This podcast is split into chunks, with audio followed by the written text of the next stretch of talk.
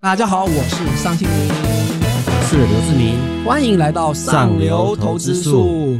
志明哥，我们今天要跟大家一样讲两个很明确的主轴，第一个是价值投资，破坏式创新。到底哪一种投资术会比较强？第二个是疫情复苏后法人布局的三大产业会在哪里？那我们现在开始，第一个就是破坏式创新跟价值型投资，到底哪个会比较好？其实因为大家都知道，因为凯撒林伍德这个人去年他的方舟投资竟然大涨了好几倍，而且他都是压特斯拉、比特币这种大家看不懂的东西。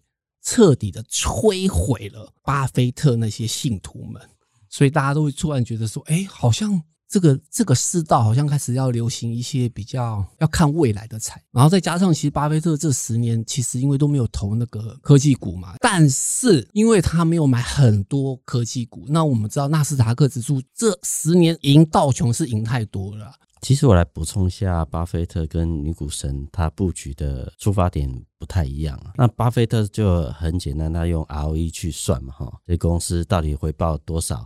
那当然，你一些科技创新，它赚的那个，比如说它的 EPS 可能都没有那种传统公司好，但它本益比会不一样嘛。有人是本益比十倍，有人是本益比三十倍，所以股价的。即使它一样 EPS 成长一块，股价的那个变动是不一样的。对对。那以现在的这种资金行情的状态下，其实你应该是追求本益比嘛，成长提高的话，其实股价就是高的吓死人。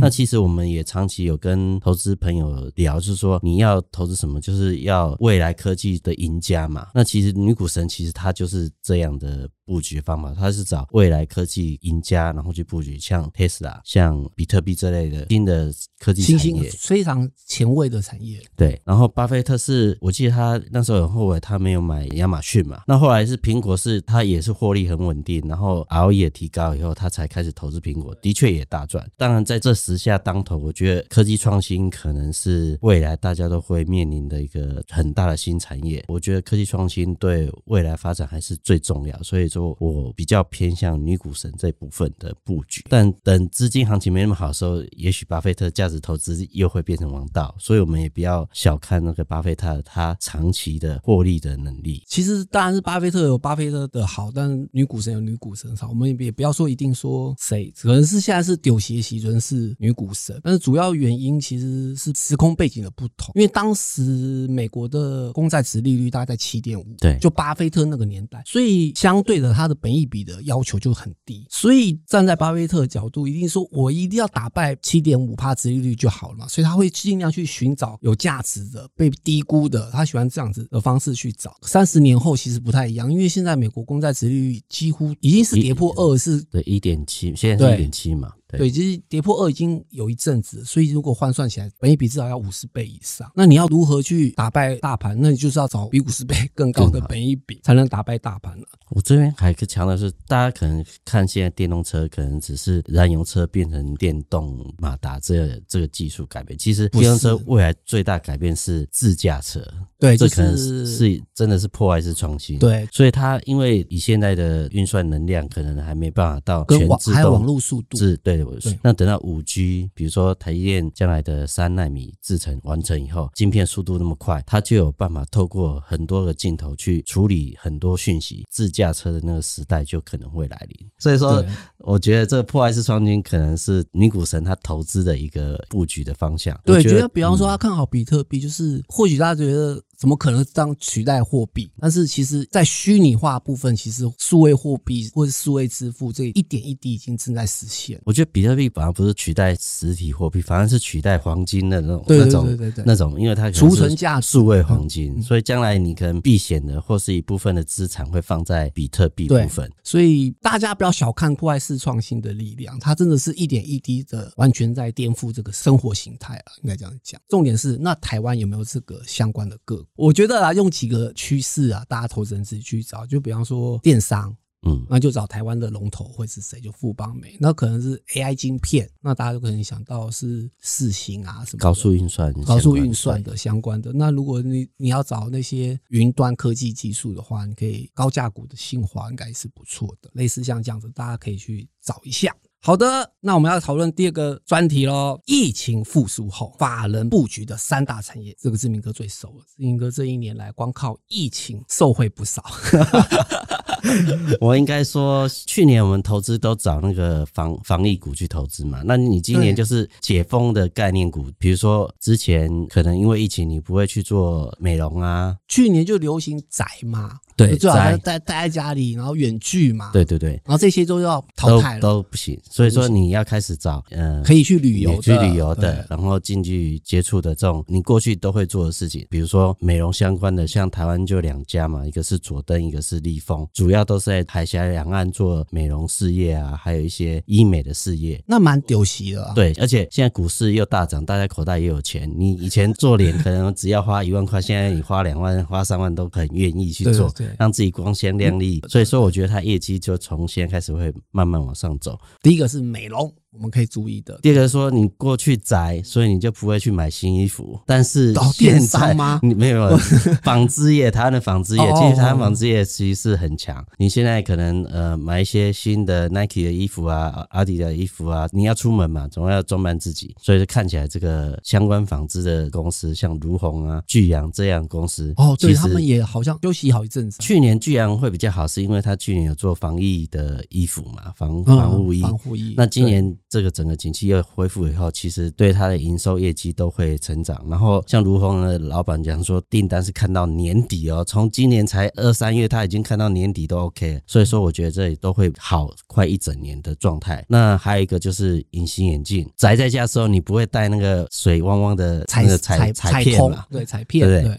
可是你现在要出门啊，总要装扮自己。对，这个女生很关心这个事情。所以大陆啊相关的，比如说金可，它是大陆的隐形眼镜的通路嘛，然后还像金硕做那个隐形眼镜的代工。那其实我听业界人讲说，一个眼镜要有三百五十个参数去改变它的制成。那如果有自动化的话，对它竞争力很强。那金硕它在因为合作关系，它相关自动化的能力是很强，所以它看起来在今年可能在大西厂有一个大扩产的计划。只要它大扩产呃完成之后，它的月产能会过去一点六倍。嗯所以说看起来它营收也会有一个倍数的成长。那这些梦想的实现的状态下，其实我觉得大家都可以注意，我觉得可能听起来好像就跟美比较有关系，因为要出门了，要出门总要把自己对，不管是穿着穿着好，或是眼隐形眼镜要戴的漂亮这样子，所以只要跟美有关的，可能就是疫情之后大家要注意的，也是法人可能会布局的。哎，可是我要补充一下，我觉得好像法人是不是很喜欢中小型 IC 设计？没错，这还对是大家会布局的一个这是不是另外一个个焦点？是。对，我觉得好强哎、中小型 IC 设计强到让我都有点害怕，不管是什么之前的天域，驱动 IC 三雄，对。金红做也是对。很强。这种只要是 IC 设计，然后有传闻它要涨价，就开始就老板只要说，嗯，我我要调整价格，我要调整一下，我缺货到什么明年？对对对对，投资人都可以注意。那如果你们真的还懒得找的话，没关系，你可以参考财讯第六百三十期，好好的把这本读完，一样是可以找得到我们刚才讲的那些标股。接下来就是我们观众的提问，类似观众想要问说，台积电是否有 overbooking 的疑虑？台积电董事长有讲的，二十八纳米可能有 overbooking 的一些疑虑，嗯那他讲的是疑虑。并不代表一定会做，对所以我觉得，当然，因为现在晶片缺货嘛，大家如果你使用的话，当然会多订一些，的确会有 overbooking 的状态。但是像台积电这样大家都抢着要产能的状态下，它 overbooking 受影响的可能不会很大，反而是其他的比较小型的晶圆代工的产业的公司可能会影响会比较大一点。可是我觉得上半年这部分要被改变也不太容易，其实应该是到下半年的时候，景气是不是真的有复苏的很好？尤其疫苗打后，大家真的可以出来，然后消费的力道也很强的时候，overbooking 这部分的影响就数就会变少。但是如果大家消费没有那么强，那你当然东西卖不掉，你就有可能被 overbooking 的这个影响。所以说还是要看这个消费力道成长的状况是如何，还有经济复苏的状况是如何。我补充一下，其实我觉得，因为这个是观众提问嘛，我觉得观众其实关心的也没什么 overbooking 这个问题，他就是说台积电台积电会不会涨，是不是他觉得他在六百块买了被套牢了怎么办？其实我觉得我是就股价来讲，嗯嗯，因为可能大家还是比较想要了解股价问题，我就觉得基本面的疑虑其实是没有，台积电是原则上是没有任何基本面的疑虑，但是为什么股价涨不动？其实主要原因就是它去年涨太多了嘛，嗯。而对某一些法人来讲，他们就是当做提款机，因为他可能去寻找更好的更涨幅更高，对，高涨幅今年涨幅更好的公司，他可能会去当提款机一下，所以短期之内，台积电的确是要休息。我个人认为它可能在季线附近去打底啊，比如说它这次最低是五百七嘛，哈，然后可能高一点，可能在六百，就是在这边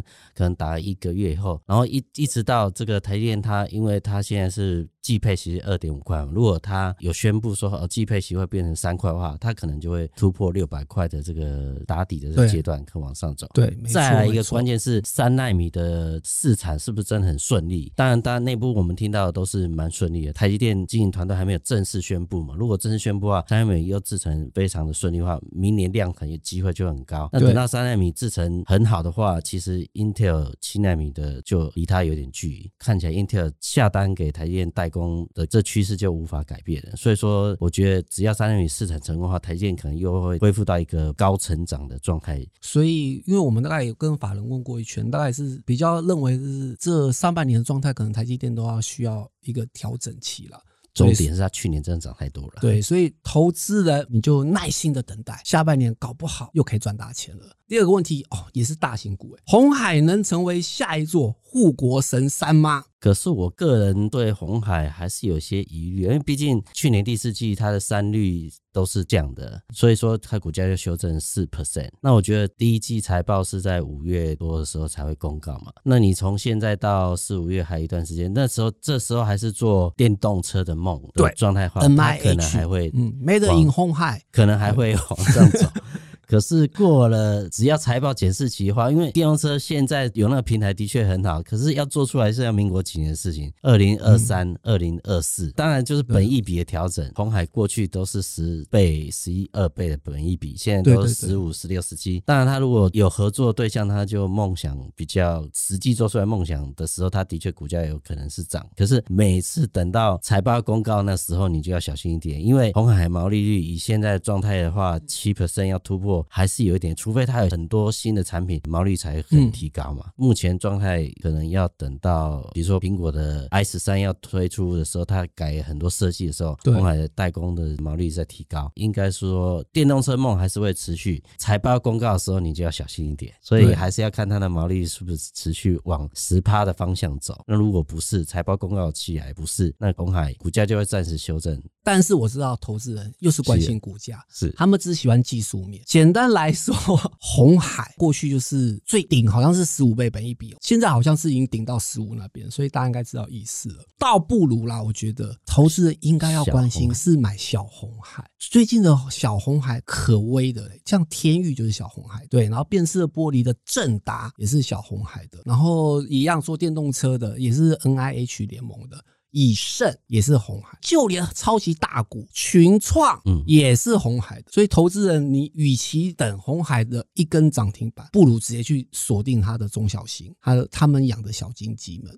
像群创，我就可以补充一点，就是过去的群创可能都是在净值以下嘛，那最近它可能股价到净值了，可是它今年获利还不错，所以。大家可能未来会用本益比去看它，而且好像今年台湾的面板股都还不错，都还不错哎，就是友达也不错，是对。然后重点是你看现在宾士的设计啊，它是从驾驶座到副驾驶座，所有的全部都用面板，对整个产业改变其实还蛮大。对啊，就是在车用的市场上，其实那个需求量蛮大的。